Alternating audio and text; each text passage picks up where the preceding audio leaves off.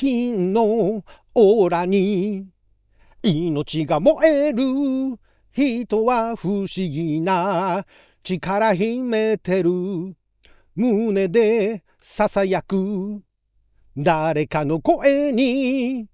耳を澄ませよ。あ、あ、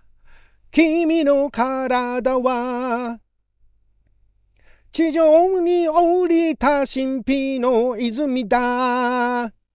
神の住む星だ。キキオーラパワー。鍛え上げろよオーラパワー。キキオーラパワー見せてやるんだオーラパワー戦う君は美しいあ光戦隊マスクマン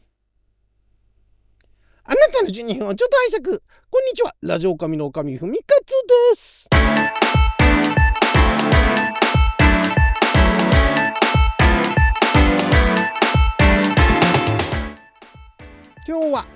2023年、えー、10月9日月曜日6曜はともびきでございます。毎週月曜日は昔懐かしのテレビ漫画テレビアニメ特撮のオープニングやエンディングや挿入歌をアカペラで歌って歌のリハビリをするアニトク歌ビリテーションのコーナーをお届けしておりますが今回ですね1987年に87年の2月から88年の2月までテレビ朝日系列で毎週土曜日の18時から18時25分に全51話が放送された東映制作の特撮テレビドラマシリーズ「光戦隊マスクマン」ですね。こちらのオープニングの「光戦隊マスクマン」、アカペラで歌いましたけれどもこれですね。これ本編私見てないんですよ。本編のお話あとさっきねあらすじ見てあそんな話なんだと思ったんですけどなかなかねなかなかあの子供に子供にこんなの見せたんかっていうような感じで面白い面白そうだなっていう話だったんですがこれね歌はね覚えてるんですよ当時ね、まあ、覚えてるっていうか歌ってはいなかったですがすごいあの独特なんですね。あの影山博信さんが影山博信さんとしてえー、歌った最初の歌かなその前にも影山博信名義であの特撮の歌を歌ってたんですけどその時は KAGE っつって、えー、別名義で歌ってたんですがもうこの「光戦隊マスクマン」のオープニングは影山博信で歌ってるんですね。で影山博信さんといえばもう今やね、えー、もうアニソン界のプリンスと言われるぐらいもうアニメソングではね、えー、有名な方でいらっしゃいますけどもともとあのレイジーっていうね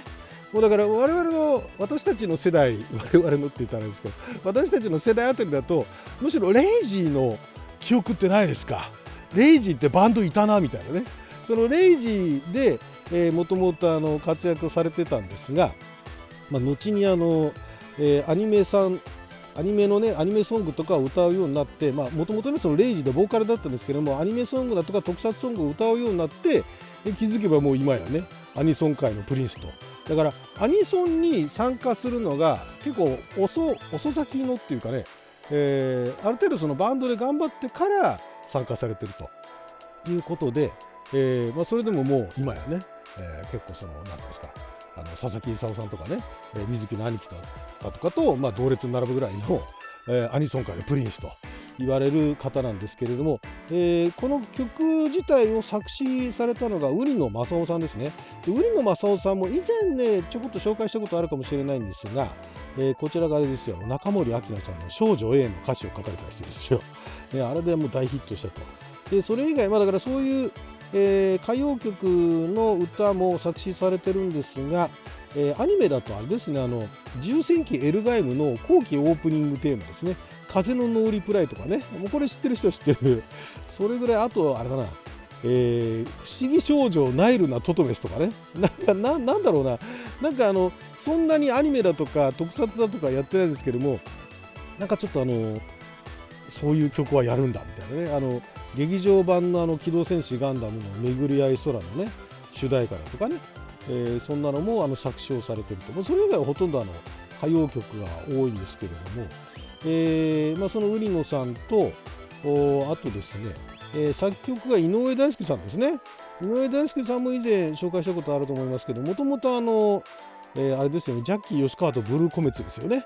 のあのリードボーカルとフルートとサックスをやってたっていうね。あの方がまあソロになってで、えーまあ、ガンダムの主題歌が結構大きいのかな。あのガンダムの映画のね映画の主題歌がかなりあの話題を呼んでたと思うんですが、まあ、そんな井上さんは、えー、こちらのあのマスクマンの作曲もされていると。で編曲をされているのが、えー、藤田大斗さんという方でですね、えー、この方は、えー、立教を出られて、えー、その後あれですねあの結構いろんなあのクラシック系の方のね、えー、道に進まれてたんですが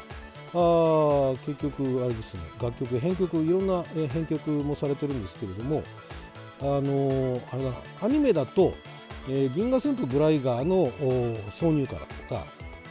あとはビデオ戦士レザイオンってこれ知らないんですけどね。それの歌ですとかあとセイントセイヤの挿入歌かな。あとミスターアジックもやってますね。メタルヒーローシリーズだと教授特捜ジャスピオンだとかあとはマスクマンの後戦隊シリーズは超獣戦隊ライブマンとかの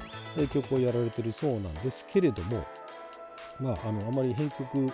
えー、藤田さんの編曲というのはどちらかというと、まあ、こちらもこの方も歌謡曲、まあ、でも歌謡曲も代表的な曲っていうとじゃあどれっていうのはなかなかないんですが、まあ、でも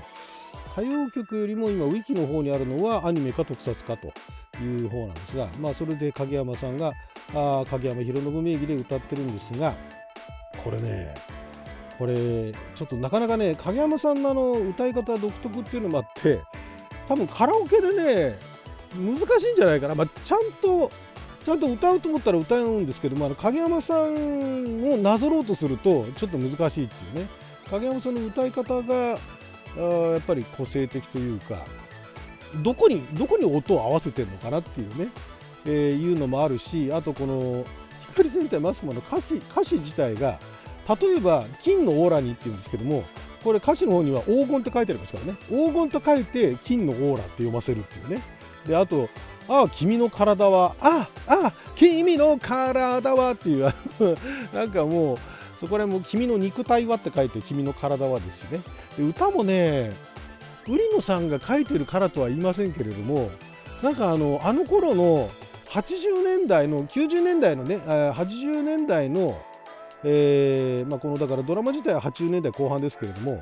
70年代後半から80年代あたりのなんか歌謡曲のテイストがすごい色濃く出てるんですよね。なんだろうなんかね歌ってると何か似てるそこの「ああ君の体は」というかねなんだっけななんか、ね、山口百恵さんじゃないですけどなんかなんかそこら辺を放送する。でやっぱりね極めつきはこのサビのとこですよね「キヒオーラパワー」っていうね。これがねこれが歌いたくてこのマスクマンはカラオケ行くと歌う時はありますねこれ「っていうね。この気候がテーマなんですね。この光戦隊マスクマンっていうのがね。気候がモチーフだっていうね。だからキーキでオーラパワーなんていうね。いうことなんですね。でこれだからなんでそういうテーマになったかって言ったらそれまでの戦隊ものが、バイオマンやってチェンジマンやって、えー、フラッシュマンやってたんだけれどもなんか宇宙規模の物語が続いたからっていうね そういう理由らしいですよ。だから今度はあの人体の人間の内面に目を向けようっていうことで、えー、西洋科学的要素のアンチテーゼで東洋思想のイメージが導入された出典ってありますけどね。そういうのはウィキに書いてあるけどそんなどこに書いてあったんだっていうね。そういう説明がありましたけれども。まあまあそう言われたらそうかっていう感じなんですがまだもうやっぱりねあのとにもかくにもこのキーピーオーラパワーっていうこのオーラパワーって書いてあるんだけど影山さんが歌うとオーラパワーってなるんですよね。こ こがねこれがね真似したくなるんですよねこれね鍛え上げろよオーラパワーってこのね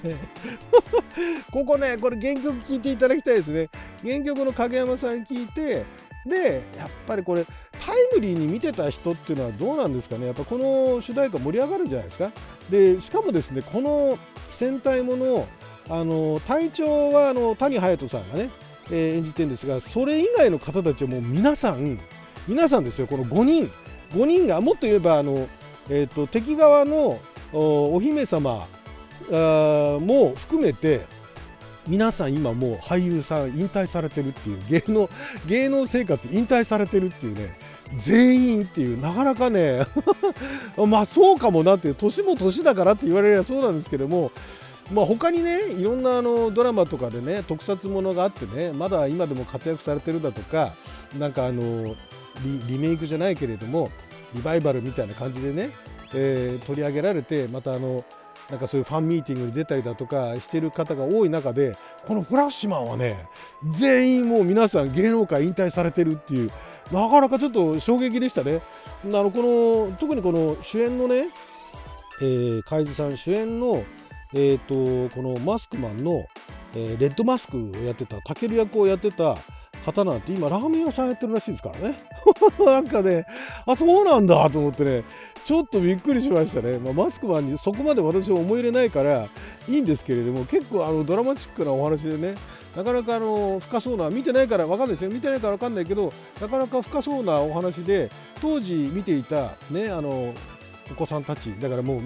でももうみんな今結構いい年になってると思うんですけどかなりなんかインパクトはあったんじゃないですか？最後までやったわけでしょこれ。ね途中で打ち切りになったわけじゃないですよね。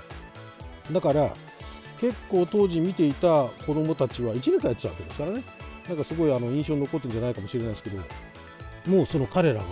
ね、えー、なんかそういうファンミーティングとかもまだこの主演のあの海津さんはあのなんかそういうイベントがあると参加されてるみたいですけれどもそれ以外の方たちはねもうだから海津さんの記憶頼りになってるみたいですよ。あのあの頃はああだったみたいな感じになってるっていうことでね。はいということで私も見たことないですけど歌は非常に印象に残っていた光戦隊マスクマンの主題歌をアカペラで歌いました。はいということで12分間の貴重なお時間いただきありがとうございました。それじゃあまた。